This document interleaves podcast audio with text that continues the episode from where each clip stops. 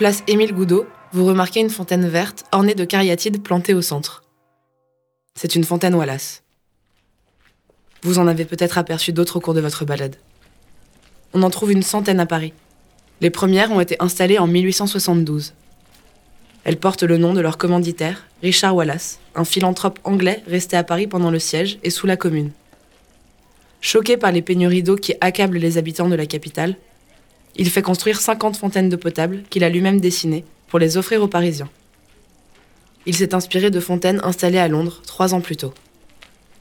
À la fois décoratives et fonctionnelles, ces fontaines sont installées en priorité dans les quartiers populaires avant de s'étendre à toute la ville. Elles font désormais partie de l'identité architecturale de Paris.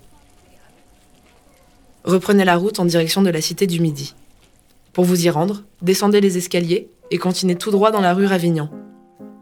Prolongez votre descente dans la rue Germain-Pilon, puis tournez à droite sur le boulevard de Clichy. L'entrée de la Cité du Midi se situe au niveau du numéro 48.